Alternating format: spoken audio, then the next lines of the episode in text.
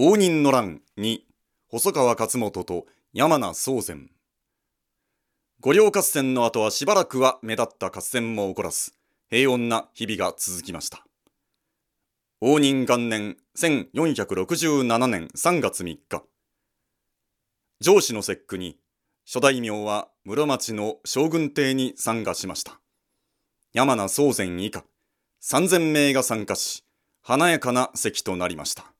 ところがおや細川勝元殿のお姿が見えませぬか。ああ細川殿ならば国元で兵を集めているとか。なんと手はいよいよ細川殿と山名殿で戦ですか。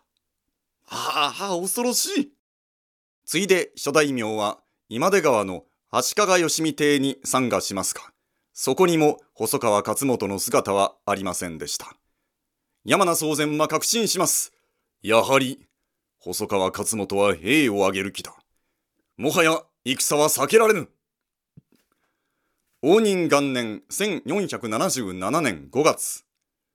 細川勝元山名宗全はそれぞれ京都に兵を集結させます。細川勝元は室町邸と北大路の細川勝元邸を中心に陣を敷きます。一方山名宗全は五つ通り大宮東の山名宗全邸を中心に陣を敷きます。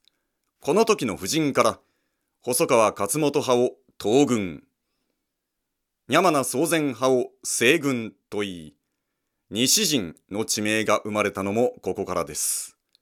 大人気には東軍16万1500余機西軍11万6000余機とあります。そんなに布陣できるかって話ですけれども。東軍の総帥細川勝元はこの年38歳。官令を2度務めたベテランです。細川氏は細川頼之が三代将軍足利義満の官令を務めて以来足利政権下で重く用いられてきました。その子孫たる細川勝元はしたたかで頭が切れる男でした。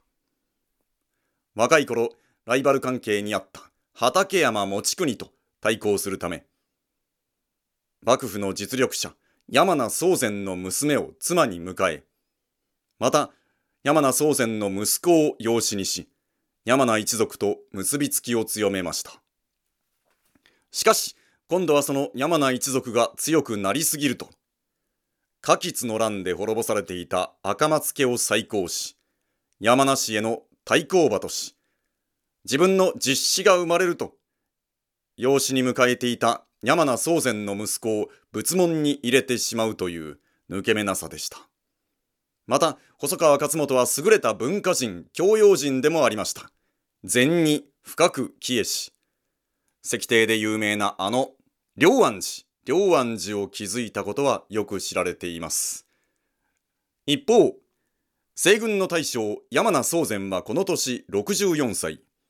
俗名を山名持豊山名持豊と言いすでに家督は息子に譲っていましたが牽制欲はいよいよ盛んでした。体は大きく赤ら顔で赤入道の異名をとっていました。山梨はかつて山陽道を中心に11カ国を所有する大勢力を誇りました。6分の1殿などと呼ばれていました。しかし明徳の乱という出来事で足利義満の挑発に乗り所領を3カ国まで減らされました。その後六代将軍足利義則を暗殺した赤松氏を山名宗全が討伐しこれを花吉の乱と言います。その花吉の乱の功績により8カ国を所有するまでに回復させました。やり手です。細川勝元が生粋の名門出身であるのに対し山名宗全は叩き上げの苦労人タイプと言えるかと思います。対照的な2人でした。攻め込め!ドカドカドカドカドカドカ5月26日未明細川勢東軍が山名勢西軍の陣地に攻め寄せます。ついに合戦の火蓋が切って落とされました。翌27日28日と戦は続きました知恩院行願寺、久保寺、清願寺、上母大寺はじめ、多くの貴族の邸宅が炎上しました。結果は山名勢西軍にやや有利に終わります。5月28日、将軍足利義政は、細川勝元、山名宗禅双方に使いを出します。これ以上争ってはならぬ都を火の海にするつもりかしかし、その一方で義政は、我が身を守ることも忘れていませんでした。伊勢に下っていた伊勢貞親に使いを出し、軍勢を率いて上洛するよう促しました。細川勝元、山名宗禅の間で合戦が長引いた時、我が身を守るのに独自の軍事力が必要と考えたためです。当初、足利義政は、細川勝元、山名宗禅、どちらにも肩入れしない考えでした。しかし、そうも言っていられなくなる。6月に入って、足利義政は、細川勝元と足利義美に山名宗禅討伐を命じます。あなた、そんな山名宗禅殿を敵に回すなんて、私は反対です。義政の妻、日野富子は猛反発します。日野富子は、我が子義久を将軍の位につけるため、後見人として山名宗禅を頼んでいました。その縁があるので、日野富子には山名宗禅を敵に回すなど、とんでもない話でした。しかし、細川勝元は乗り気でした。御所様、ようやくご決断くださいましたか。逆賊山名宗禅も、必ずや、打ち滅ぼしてくれましょう。うむ。まあ、ほどほどにな。とうとう足利義政は、将軍の本陣に立てる旗、画記を、細川勝元に授けました。6月3日のこと。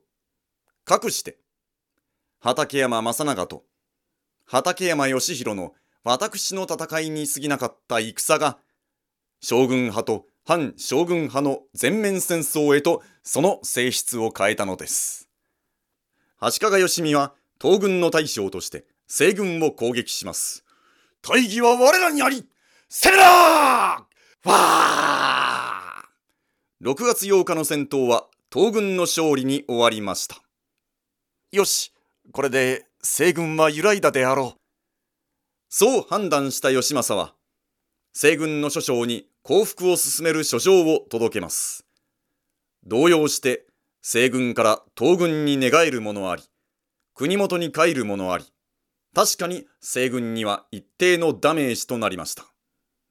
勢いを得た東軍は、西軍諸将の屋敷を焼き払います。ぐ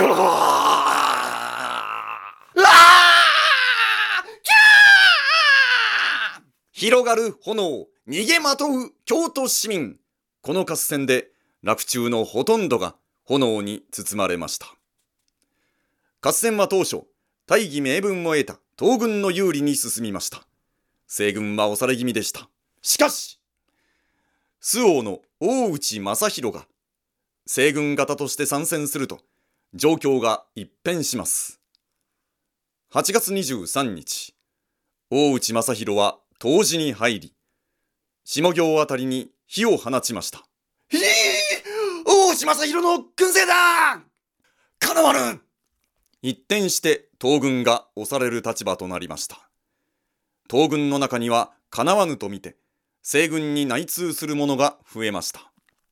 東軍の大将細川勝元は、天皇上皇が西軍に利用されることを恐れました。そこで小花園上皇の戦闘御所と、五土帝天皇の代理とに死者を立てます。戦が長引き、戦闘御所も代理も危のうございます。村町邸へお移りください。うむ、細川勝元のもとにか。こうして、細川勝元の東軍は、将軍足利義政に加えて、小花園上皇、五土帝天皇をも確保しました。いよいよ官軍としての形が整いました。しかし、兵力としては、西軍の方が勝っていました。足利義美は、山名宗禅の西軍が意外にも強いことに当惑していました。もしかしたら兄上は山名宗禅に内通しているのではないか少なくとも日野富子が内通していることは間違いないこのまま細川方にいたら面倒なことになりそうだ。そう考えた足利義美は密かに室町邸を抜け出しまず比叡山坂本へ。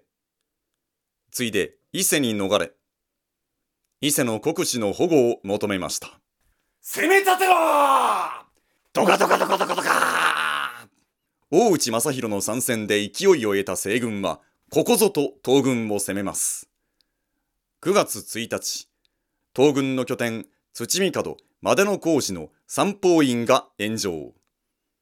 9月13日西軍の大将山名宗禅が東軍の大将細川勝元邸を攻撃。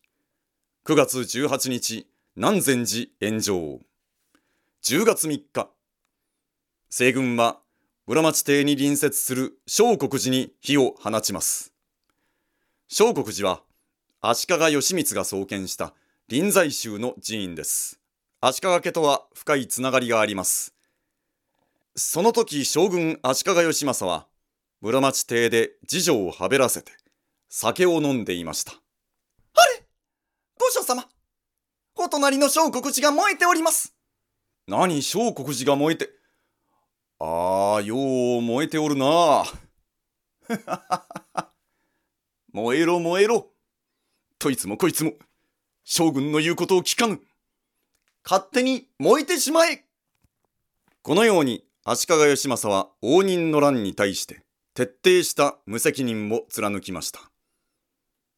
大乱勃発当初は細川勝元山名宗禅双方に使いを立て戦を止めようとしましたが次第にその気力も失せていったようです。バカ同士勝手に争わせておけ。